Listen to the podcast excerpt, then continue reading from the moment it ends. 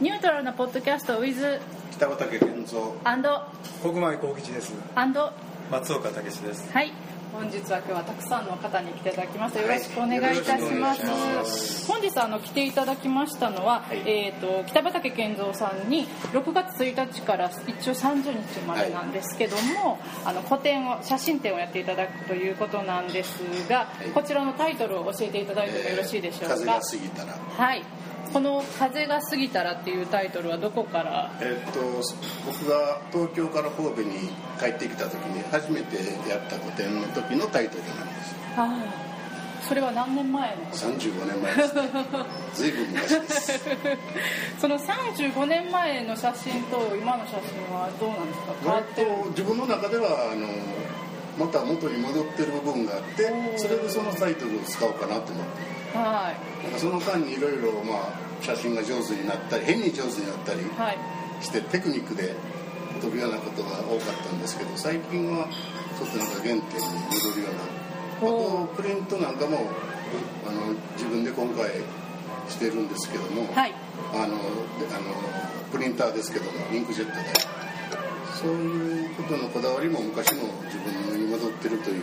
あ昔の全部現像をはい暗室でやっててたのをはいちょっとデジタル化された感じで、はい。ということなんですが今回は、えー、と今日素晴らしい女子の方に、展示を手伝っていただきましてあの国前さんなんですけれども、はい。あの素敵なカメラマンの方なのですがどうですか今回こう展示を手伝われて何か感じられたことなどありましたら。ええやっぱりこれだけの枚数でガはい。ッと見ると、あとはやっぱりあのでモニター上で見ることが多いじゃないですか、はい。ブログでアップされてるんで、はい。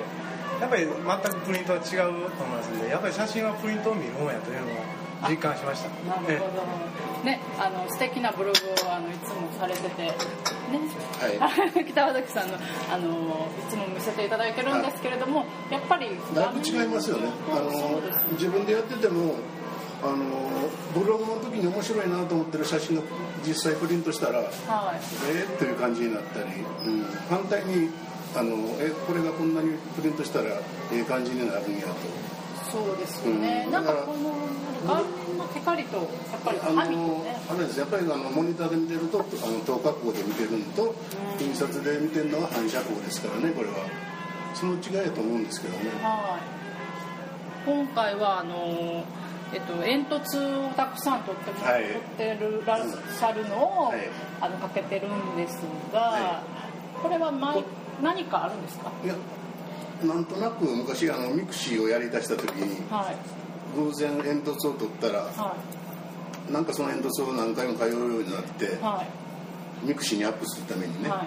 それで通ってるうちになんか写真が溜まってい作品溜まっていったという感じですねでも今回はこの4月以降の写真煙突ばっかりですあこの煙突に関しては、はい。新しい煙突。新しい煙突。煙突はその昔の。も の新しい煙ですね。新しい新しい煙ですよね、はい今回はこの趣向としましてですね6月16日に、はい。えー、とみんなで撮影会をしようということで「はい。はいブラッド南三影あの煙突が見えるまで」という、はい。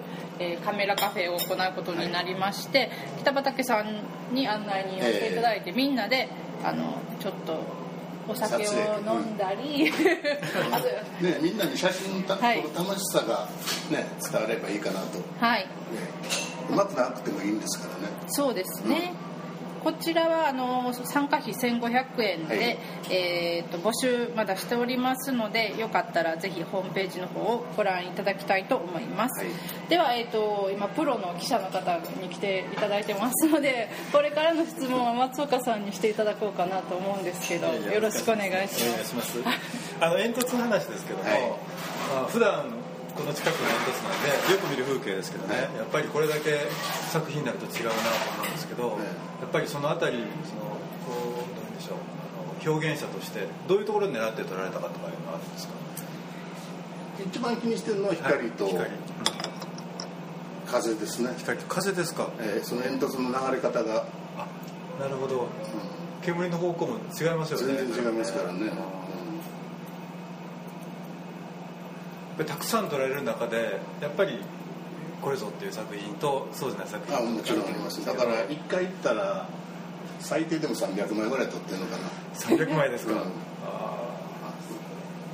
300枚はちょっと多い 時はもうもっと撮ってますけどね。ーはい。平均したら300枚2300枚撮ってますね1回行ったら今回いずれも時間帯は夕方夕刻から夕白黒の時間ですよね、うん夕方日没のちょっと前から日没までですね。日没までですよね。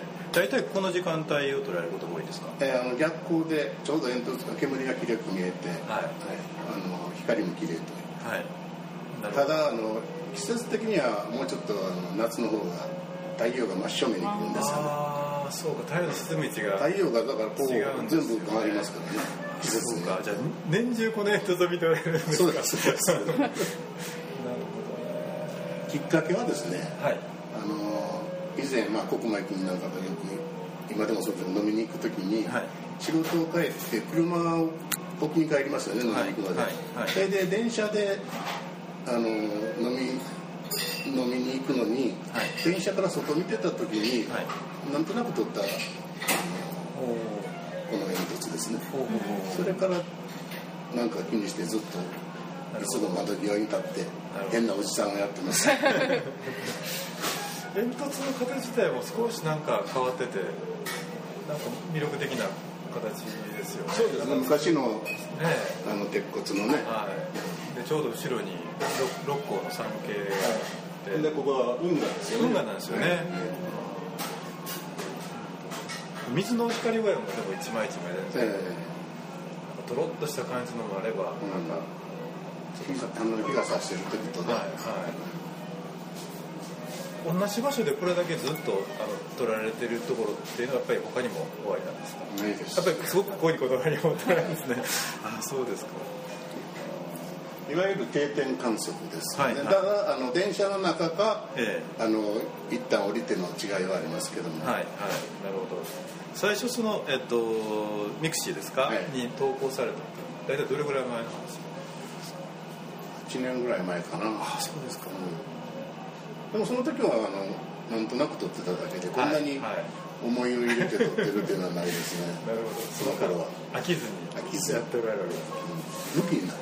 ます次のえモチーフとして多いのは最近東北ってそうですね。やっぱりあの僕らは被災してるので、はい。ででこの前去年の10月と今年の4月にあの僕らあの神戸ハートというはい。グループ展やってるんですよ、はい。僕も行くのとかで、えその時に2回行って、はい。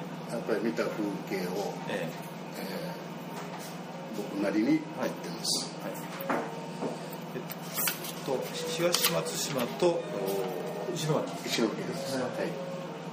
あの波の海岸はあの本当に穏やかな感じなんですけどえあの海がまあ次の3月にはえそうですそうです。あのつもう津波の場所ですね。ですよねまあ、日常とその、まあ、日やった非日常のね、うん。なんか違いを感じさせるものですけども。もういかにも穏やかですよね。そうですね。それがちょっと見せたかったですね。だから普段はね普通の海なんですけどね、はい。だからあの地元の漁師さんたちがやっぱりね海からひどい目にあってもそこをこうなんて言うんでしょう。あの嫌いになれないというか、うん。ねやっぱ海からやっぱいまだに、うん。あのなんて豊かさももらうし、はいはい。海が大好きだってみんなおっしゃるけど、それなんか分かるような、あのうん作品を見てたらしますよね。あの船は、はい。あの海の方は今年の4月に撮ったんですね。海は4月ですね。はい。でその船がちょっとはい。倒れてるやつは去年の10月ですね、10月ですね。でこの草むらみたいなやつは、はい。えー今年の4月。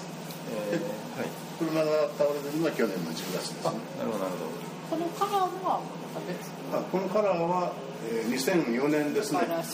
災前ですよね。陸前高田。はい。ど。陸前高田もね、大きな被害があったんですけど、ここれ赤いランプ見えてんのかな？見えてますよ。見えてます？はい。これ何のランプですか？灯台ですね。ああの灯台っていうかあの漁港へ入る小さな灯台のようなものですね。赤いですね。美しいとこですよね改め綺て麗ですよね。あの海岸線それ沿いはすごい最高ですよね。ああ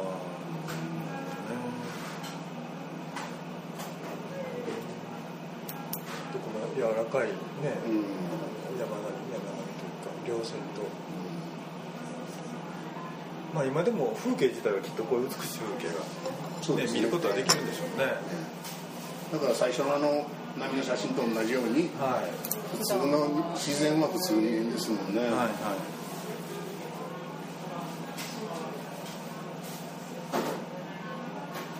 あの船のあのまああれ一種のまあ被災ねした写真ですけどあれもまあ普通の報道写真とはやっぱりだいぶ違ってまあなんていうか人の営みみたいなのをねうん。伝えておられると思うんですけど。撮った時は、はい。あの記録写真ですよね、撮った時はねはい。だから報道写真とそんなに変わらないんです、自分がそれを人に見せる時に、はい。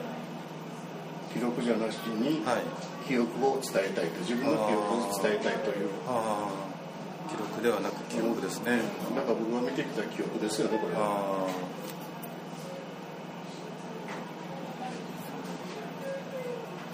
まあその写真から得られる情報とかそれだけじゃなくてそこにこもった気持ちというかうん。含めて。新聞の写真っていうのはまあそこにある見えてるものをいかに分かりやすく伝えるかっていうことだと思う。んですそれとやっぱちょっと違う使命が違いますね。それぞれのね。はい事件とか事故を、まあ、アートというここに消化させるっていうのは、まあ、年月も必要でしょうし、そう見せ方とかそれはすごい難しいなとか思うんですよね。なんか結構よく見に行くとあまりにもあからさまなものっていうのを見たら反対になんかちょっとこうこっちまだ早いっていう気持ちもしたりするじゃないですか。でもやっぱりこうやってね北畠さんの写真を見せていただくとなんかその中の思いが伝わるなってすごく思ったんです。それやっぱり僕はあの神戸で震災を経験してるからで。ああの時もやっぱり悲惨な写真はあんまり見たくなかったし、自分でも撮れなかったし。そうですよね。あの時はあの一番見たかったのはやっぱり人の笑顔をはいはいはい見たかったから、ええ。ーこの前東北へ東北の人の笑顔を撮りに行ってるんですけどね、はい。このはこの2回とも。や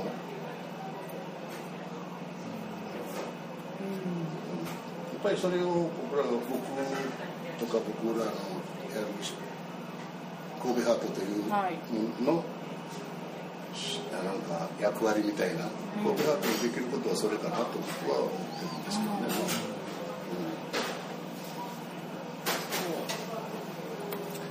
東北の方の笑顔っていうのはそのどっちかというとね感情を表せない人たちで言われてるのでうん。とりわけその笑顔を見せられた時の嬉しい感じですね。がいいですよね。うん。でもそこですぐその場でプレゼントするんですよね、はい。写真を。はい。あのすぐにプリントアウトして、えそしたらやっぱり喜んでもらえるしえそうでしょうこんなね顔してたんかという、はいはい。で 写真をなくされた方もねそうですね。結構多いって聞きますしね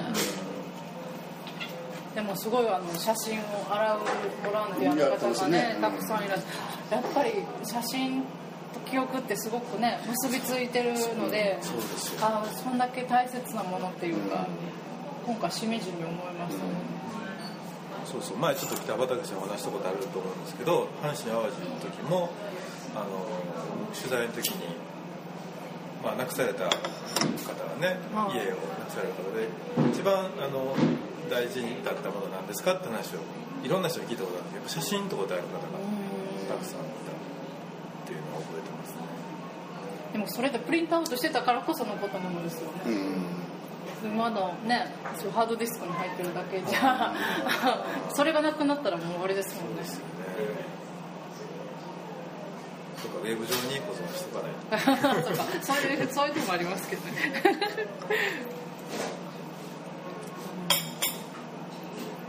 でも今の笑顔もやっぱりね記憶の中のあれでしょうけど、ね。今自分がこう笑顔してるっていうのはまたそれは大きな意味があるんでしょうね、自分も見つめ直すことにもつながる。だからそれもやっぱり僕の中ではその人の笑顔は記憶になっていきますしね。そうですよね、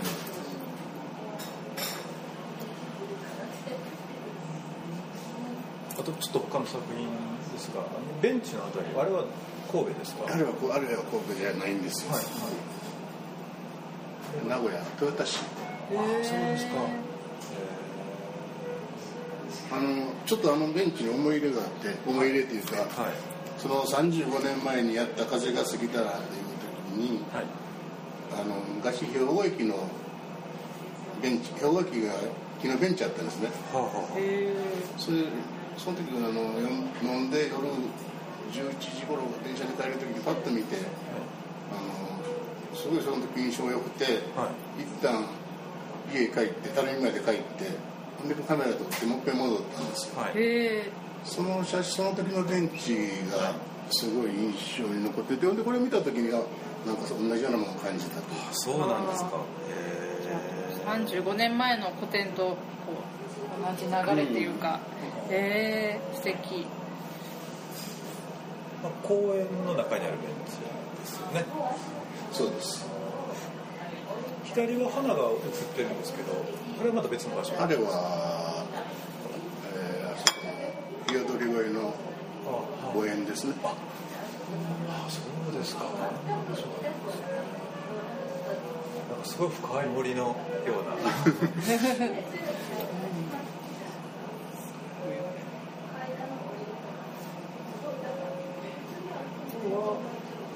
あそうかこれは、えーっと六甲アイランドのとあのあれの六甲アイランド大橋ですか？ははい。はい。電車の中あですへい。じゃあ位え置的にはあの煙突の少し南ぐらい。そうですそうですはい。ですねじゃあこれはだからは三宮からハーバーランド方面に出る感じですかえーそうですね西に向かって西向い。てるですね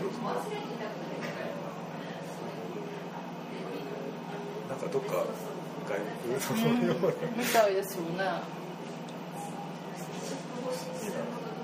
川中のド,、うんドックっていうんですかあれ。えーっとこれは兵庫取ってってんですかねあそこ。兵庫はい兵庫港港の港一部ですよね。あの中央市場の裏側、はい南側はいですね、はいはい。あそこから見たあの川中ですね。はいあ川崎重工。川崎重工。はい。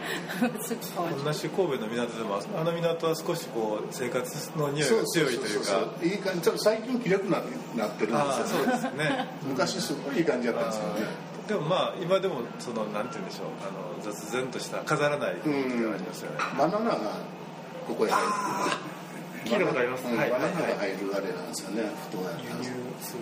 へそうですね。はいこれが本来の港の素顔の一つ。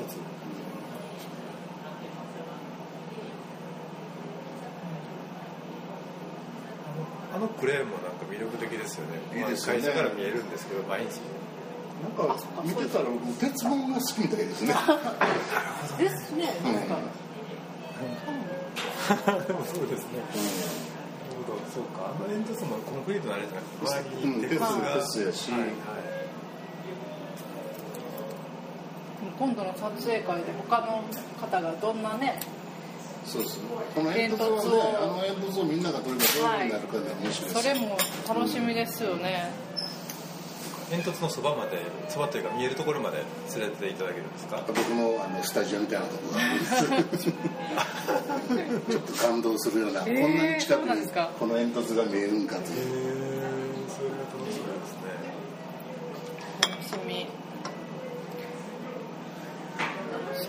会は終わった後有志の方でね立ち飲みに行こうっていうことになどってるんでだったらそれがメインいえいえ違いますよ。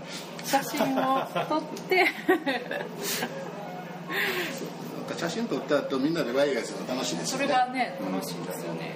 写真好きの人とね。やはりいいですね。僕もなんか喋ってください、はい。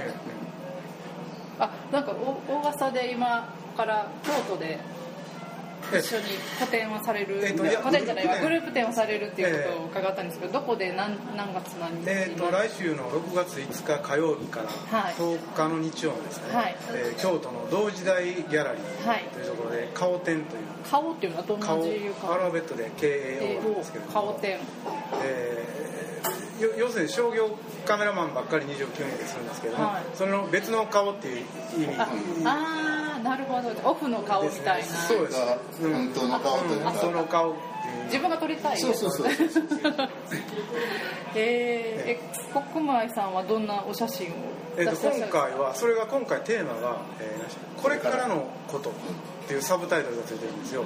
そのこれからのことですね、えーそういう意味もありまして、えーその今回4月にあの神戸ハートでは遠くの方に行きましたんでその時にあの気仙沼の方に行ったんですよ、はその時の気仙沼の写真をあの出展します、い、いやすごいですね。じゃあ29人もね集まられた。らそうですね。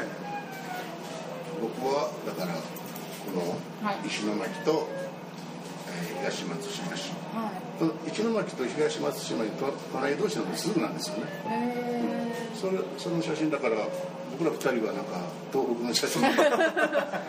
もしあのあるあのああいう順に並ぶと隣同士になるんですよね。ーそうですね。なんか同じテーマみたいな。そうですよね。そうですね。あそうか。なるほど。そちらも楽しみにしてます、ぜひあの同時代ギャラリー三はい。条、あれ？いいとこですよねあそこね。古いビルのね。うまい人じゃないとできない。そうですよ。そんなことないそれはここですよ。いえいえありがとうございます。その北畠さんみたいな方にしていただいたらはい、ということでこちらの方は、えー、と6月1日から30日までカフェニュートラルで、えー北畠健三写真展「風が過ぎたら」やっております、えー、と写真の方の販売もしておりますのでそちらはスタッフまで、はいお尋ねください。ということで、えー、と今回のあの取材をしていただいている松岡さんの部分はまたあのはい。ある新聞にの、は載るんじゃないかという、はい、はい、そうですねそちらもよろしくお願いします。ということでカフェニュートラルからお送りしました。皆さんありがとうございました。